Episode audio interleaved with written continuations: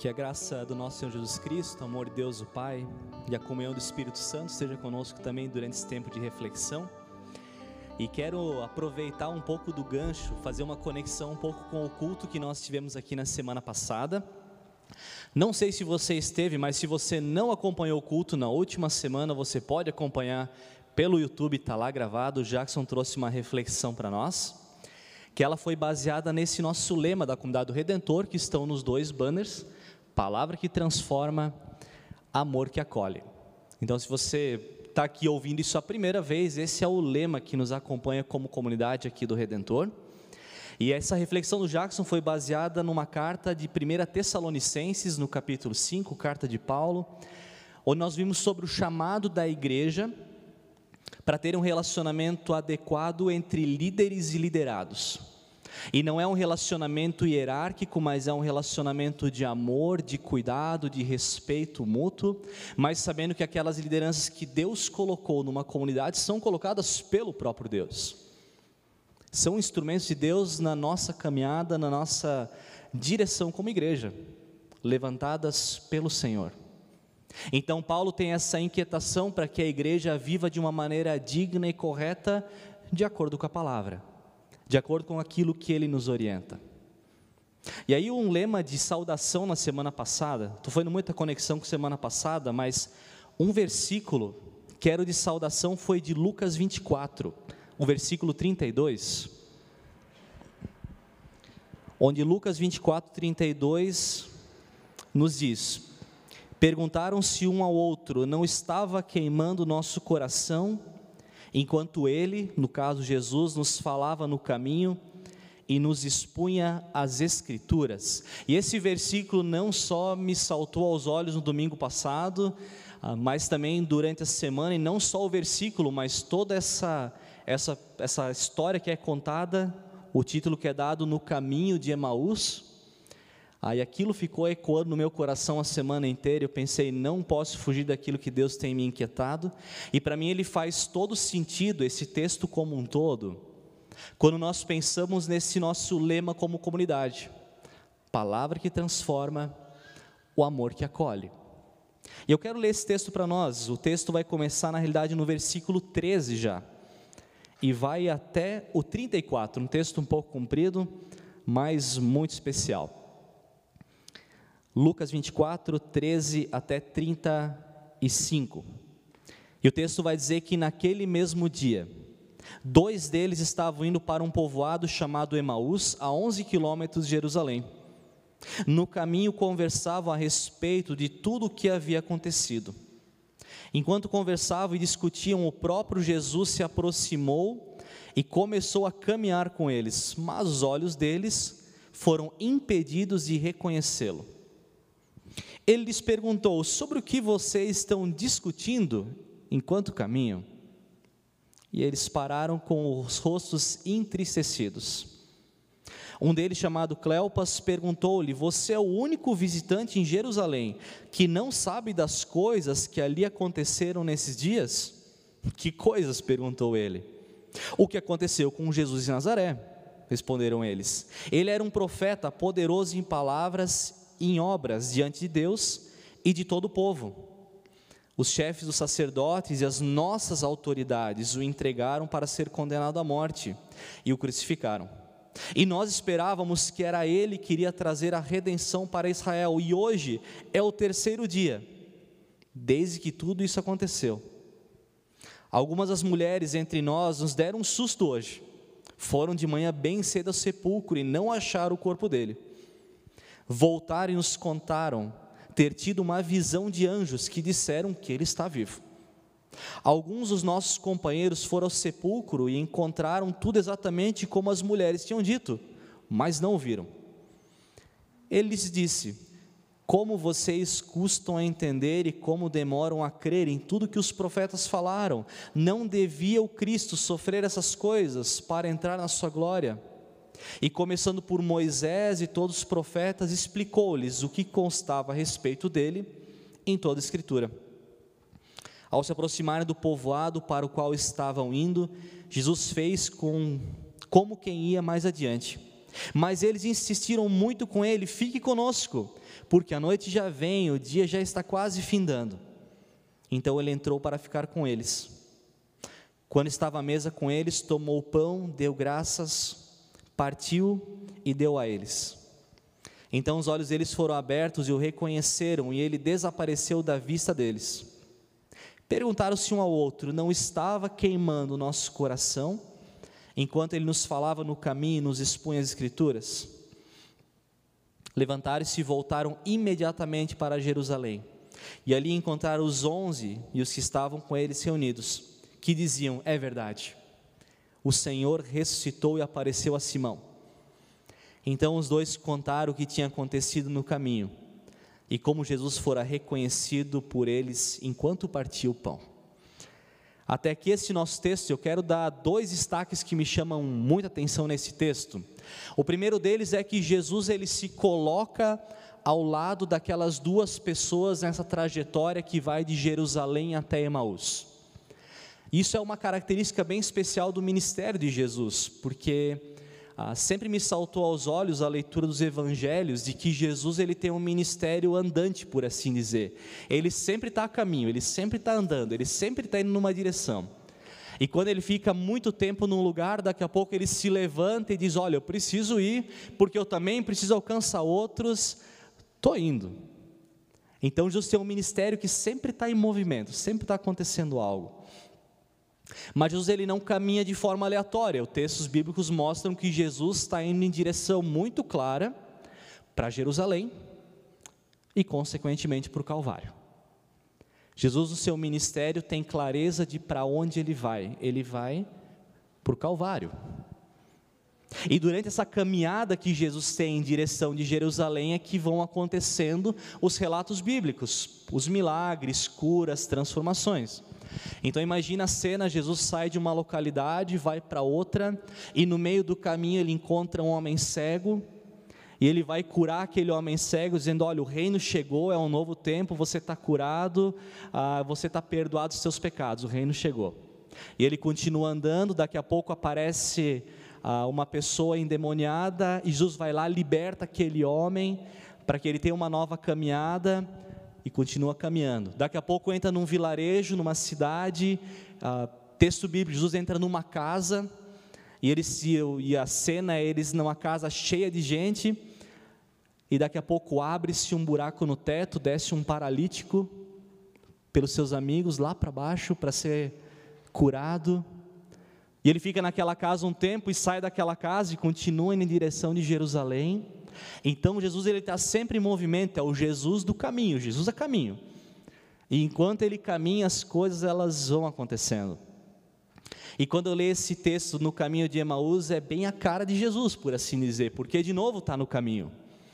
De novo está no caminho. Mas agora é Jesus que se coloca ao lado daqueles dois que estão a caminho. Se coloca ao lado, começa a ouvir, começa a conversar com eles e o texto bíblico diz que um deles se chama Cleopas, o outro a gente não sabe o nome, mas o fato é que vai acontecer no dia da ressurreição de Jesus. No dia que ele ressuscitou, surge esse Cleopas, essa outra pessoa, incomodadas, quem sabe, inquietas, com aquilo que havia acontecido lá em Jerusalém. E eu fico imaginando essa cena, né, de duas pessoas elas caminhando uma do lado da outra, elas têm uma direção, aí começam a ter esse diálogo uma com a outra de, puxa, mas o que que aconteceu lá em Jerusalém? Puxa, mas por que que Cristo teve que sofrer dessa forma? Mas por que, que as autoridades religiosas fizeram isso com ele? Mas ele não era o Salvador, ele não era o Messias e agora ele morreu e, e o pessoal falou que ele ressuscitou, mas eu não vi nada, mas eles viram. E aquelas mulheres falaram isso para nós e não faz muito sentido. Pessoas inquietas, com dúvida, com um monte de perguntas na cabeça. E o texto vai dizer que quando Jesus se aproxima deles, pergunta: Olha, sobre o que, que vocês estão conversando? Sobre o que, que vocês estão discutindo nessa caminhada de vocês? E o texto diz: Eles pararam com os rostos entristecidos. eles estão entristecidos por aquilo que aconteceu com Jesus. Porque eles têm dúvidas, têm perguntas, não conseguem entender tudo o que aconteceu. Eu fico imaginando essa cena dos dois quando eles param e ficam meio. A gente não sabe. Sabe quando algo acontece na nossa vida que a gente fica meio sem reação, a gente fica. Quando a gente passa por situações na nossa vida que a gente só se pergunta, Senhor, por quê? Por que desse jeito? Por que a gente passa por isso? Senhor, por que dessa forma? Sabe quando você leva um pedido para Deus e você não sabe o você pede por respostas e não sei, Senhor, eu não sei. E outra coisa interessante, né, esse rosto entristecido, a gente consegue perceber no rosto e na fisionomia de alguém, uma pessoa que está feliz, uma pessoa que está triste. Por mais que a pessoa ela tente dar uma enganada, para dar uma tapeada, para não parecer, o rosto mostra muita coisa, o olhar mostra muita coisa. E aqueles dois estão entristecidos e se perguntando por quê. Não faz sentido. E é naquele exato momento da, da, do questionamento, da tristeza e da angústia da alma que o Senhor se coloca ao lado dos dois e começa a caminhar junto com aqueles dois e começa a ouvir eles. Também o texto bíblico vai dizer que eles se perguntam, mas o Senhor é o único que não sabe aquilo que aconteceu em Jerusalém? E o 19 em diante vai dizer: olha, ele era um profeta, poderoso em palavras, em ações, então eles, eles conheciam um pouco daquilo que Jesus vinha realizando nos três anos de ministério. Então eles têm um conhecimento prévio de quem é Jesus. Sabiam quem era Jesus, mas não encaixava na conta deles de que esse Messias iria padecer desse jeito. A expectativa era outra. A expectativa era que seria um grande rei, que iria tomar o trono, que iria gerar libertação. Ah, e ele foi parar numa cruz. Aquilo não fazia muito sentido. Mas o fato é que Jesus se coloca ao lado e começa a ouvir eles. Pessoas falhas, com dúvidas. Jesus não trata eles, é, seus incrédulos, não vou dar bola para vocês, mas Jesus que ouve. E um Jesus que se coloca ao lado durante todo o seu ministério. E eu creio que seja um bom exemplo para nós, quando nós olhamos para um Jesus que caminha com gente. Será que nós temos caminhado com pessoas? Será que nós temos colocado ao lado de pessoas na jornada?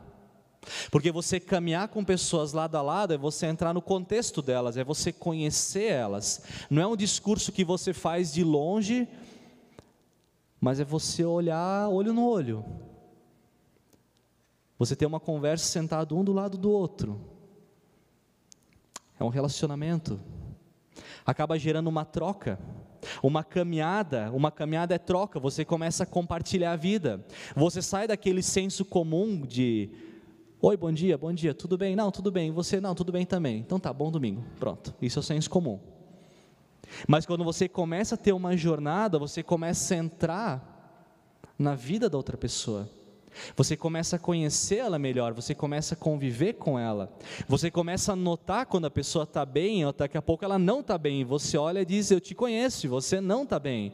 Isso só é possível numa caminhada.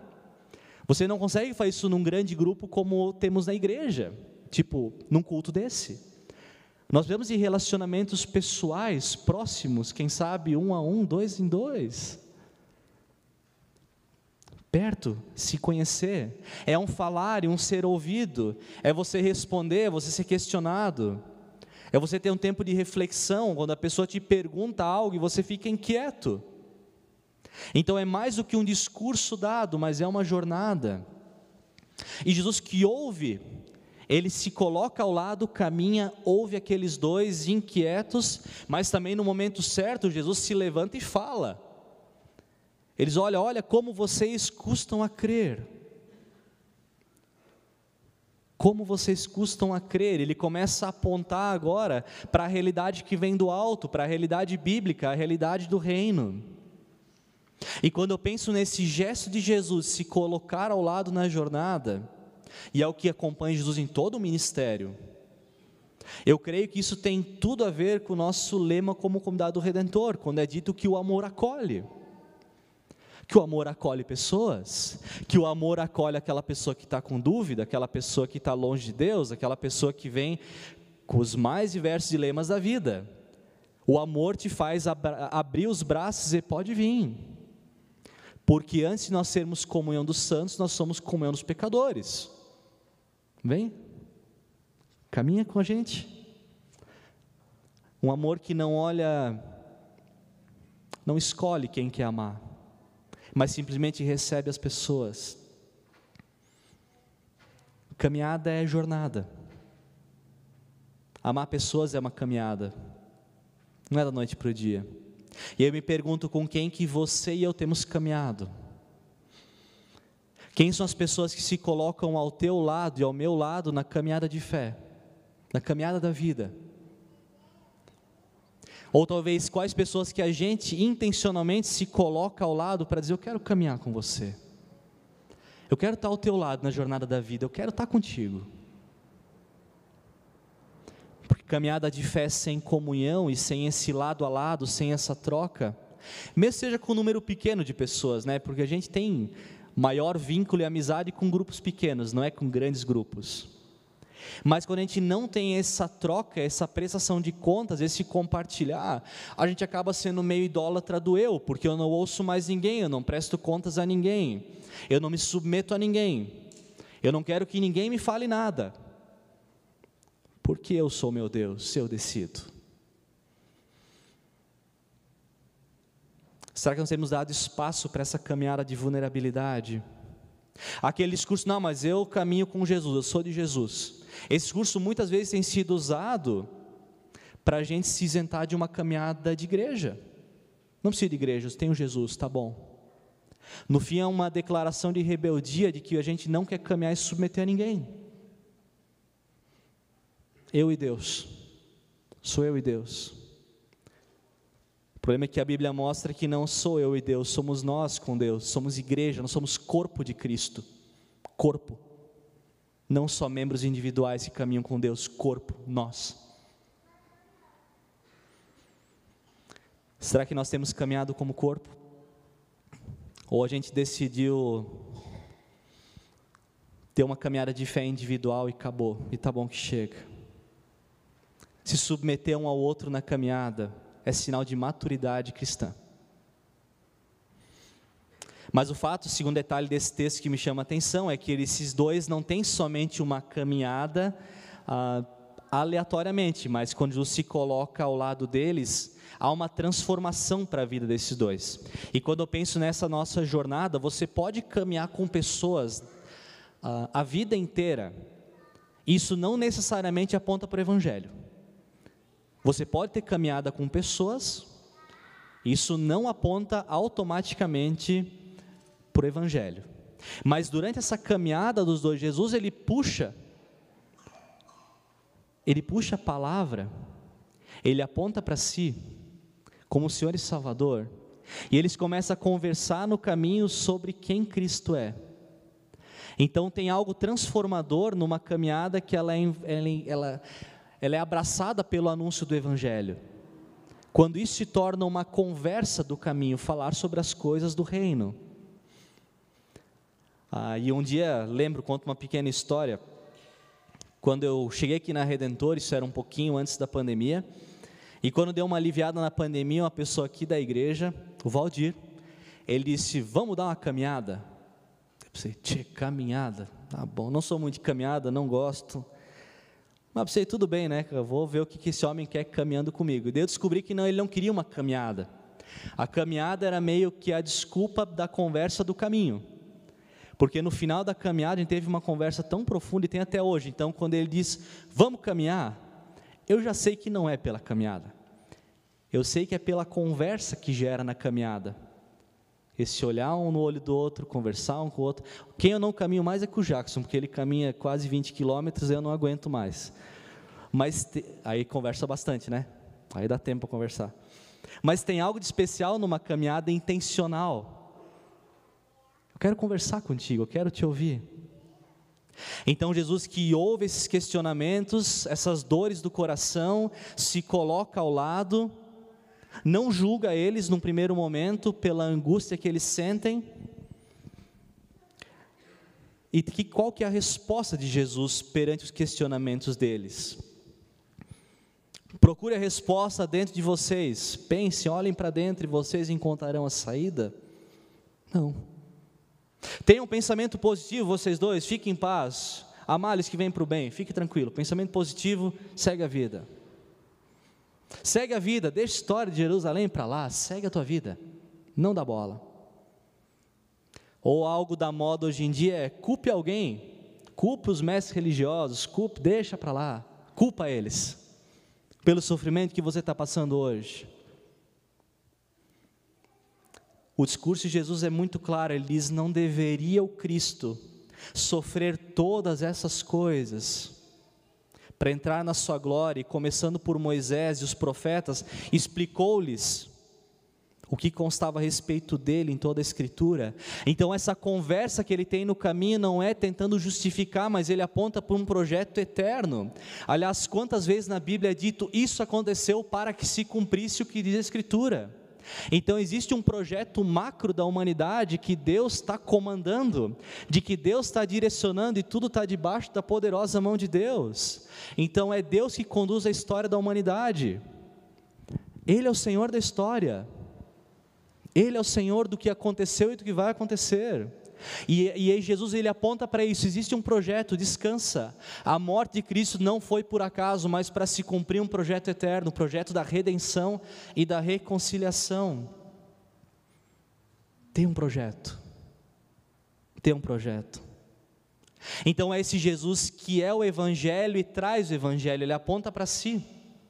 Eu sou a resposta, Jesus diz. Olhem para mim. Olhem para mim. E o texto continua dizendo que quando começa agora a anoitecer, eles chegam nessa casa, Jesus ele parte o pão, aí os olhos deles se abrem. Se abriram. Algo sobrenatural aconteceu, daquilo que impedia, agora os olhos abrem. E o coração deles, olha, olha que lindo esse versículo, por isso ele me chamou a atenção semana passada. Eles não estão mais questionando o que aconteceu em Jerusalém, mas perguntam se um ao outro não estava queimando o nosso coração enquanto ele nos falava no caminho e nos expunha as Escrituras. O coração deles que queima por ouvir dessa palavra, que queima por ouvir daquele relato do que aconteceu. Coração que queima pelo que Cristo fez pela humanidade. Eu quero te lembrar que Deus não perdeu o rumo da história. Nós não estamos aqui deixados ao acaso. Apocalipse 5, 5 e 6 nos dizem: Então um dos anciãos me disse: Não chore. Eis que o leão da tribo de Judá, a raiz de Davi, venceu. Ele venceu para abrir o livro e os seus sete selos. Então eu vi um cordeiro que parecia ter estado morto, de pé, no centro do trono, cercado pelos quatro seres viventes e pelos anciãos. Ele tinha sete chifres e sete olhos, que são os sete Espíritos de Deus enviados por toda a terra. Então tem um cordeiro que está sentado no trono eterno. Tem um cordeiro, aquele que estava morto e que, que viveu, que ressuscitou. E eu me pergunto o quanto que o nosso coração ele ainda queima pelo Evangelho, que a gente queima por ouvir essa boa notícia de que Jesus Cristo é Rei e Senhor, que Ele reina, de que o mundo não tem a ver so, a, conosco, não é sobre nós, mas é sobre Cristo e a história dele conosco. O quanto que o nosso coração ainda queima.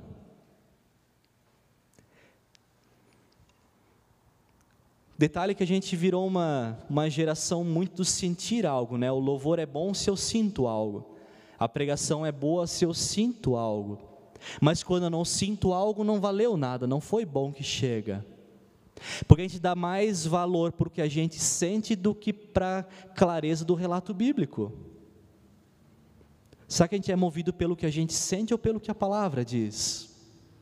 Será que o nosso coração ainda queima pela palavra?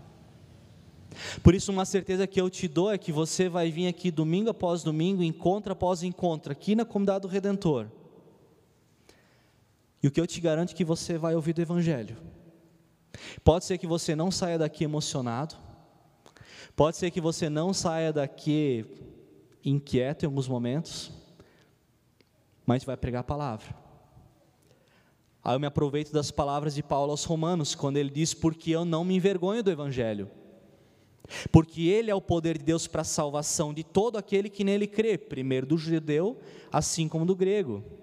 Romanos 10: Consequentemente, a fé vem por se ouvir a mensagem e a mensagem é ouvida mediante a palavra de Cristo. Existe uma promessa de Deus que, quando a palavra é pregada, ela não volta vazia, de que algo acontece no nosso coração e na nossa vida, que não está na nossa mão, mas é Deus que faz. Evangelho é Cristo, anunciar Cristo, anunciar a salvação que somente há em Cristo. E mesmo que durante a nossa trajetória terrena hajam dias muito ruins, tenham dias que você talvez está com o rosto entristecido, como aqueles dois no caminho de Emaús, talvez se perguntando: por que, Senhor? Por que desse jeito, Deus? Eu não entendo, não faz sentido. Eu queria que as coisas fossem de outro jeito e não são. Deus continua conosco. Porque ele disse que no mundo vocês terão aflições, mas tenham um bom ânimo, eu venci o mundo. A jornada cristã não é fácil, cheia de altos e baixos. Mas como uma comunidade, como igreja, para mim faz todo sentido quando esse amor acolhe, a palavra transforma. É por isso que nós temos como comunidade do Redentor um monte de ministérios que acontecem. Por isso que a gente tem grupo de idosos, jovens, adolescentes, crianças, o pessoal da técnica que é discipulado pelo Dudu, o pessoal da secretaria com a Sandra, tem é muita coisa que acontece. E não é para cumprir protocolo, não é para encher agenda, mas são meios de caminhar com pessoas, para a gente caminhar juntos, lado a lado, nos dias bons e nos dias maus. Pois a gente discipula pessoas. Por isso, como comunidade do Redentor, a gente investe tempo, dinheiro, esforço semanalmente, diariamente, para caminhar com gente. Porque nós entendemos que o amor acolhe pessoas que são meios para que a gente caminhar juntos. Mas a gente não quer somente caminhar juntos, nós queremos que nessa caminhada a gente aponte para Cristo. No primeiro encontro desse ano do Kairos Adolescentes, eu não sei se eu comecei bem o primeiro encontro do ano ou não, mas eu não sou muito fã de ser enrolado. Eu não gosto de ser enrolado. Gosto de franqueza, ponto, pronto, resolvido. Eu pensei, bom, a primeira coisa que a gente faz no encontro adolescentes é dizer o que a gente quer com eles, né? Eu falei, ó, oh, gente, eu não sei se vai ter um louvor animado assim todo sábado, não sei. Não sei se vai ter comida, agora tem comida e o pessoal gostou mais ainda. Eu não sei se vai ter esportes, não sei. Mas o único motivo que a gente faz o que faz é para que você ouça o Evangelho e você conheça Jesus. E que você caminhe com essa galera aqui. Pronto. Queremos que vocês caminhem com pessoas, ouçam o Evangelho então, assim, ó, quero deixar claro: é por isso que a gente faz o que faz. E eu quero dizer que é por isso que nós fazemos o que fazemos como comunidade do Redentor para que nós caminhemos juntos e caminhemos ao lado de Jesus. Por isso, uma pregação motivacional, ela só gera sentimento, ela só gera sensação. Uma pregação de autoajuda te faz olhar para dentro de você. Mas somente uma pregação do Evangelho apontando para Cristo e essa caminhada com Cristo é que muda a história da humanidade, que muda a tua história, que muda a minha história. Somente Cristo é capaz de transformar a tua vida e a minha vida. E eu te digo que o Espírito Santo gera algo sobrenatural na vida de comunidade. Essa caminhada de olhar olho no olho, cuidar um do outro, amar um ao outro, se enxergar de novo, cearmos juntos.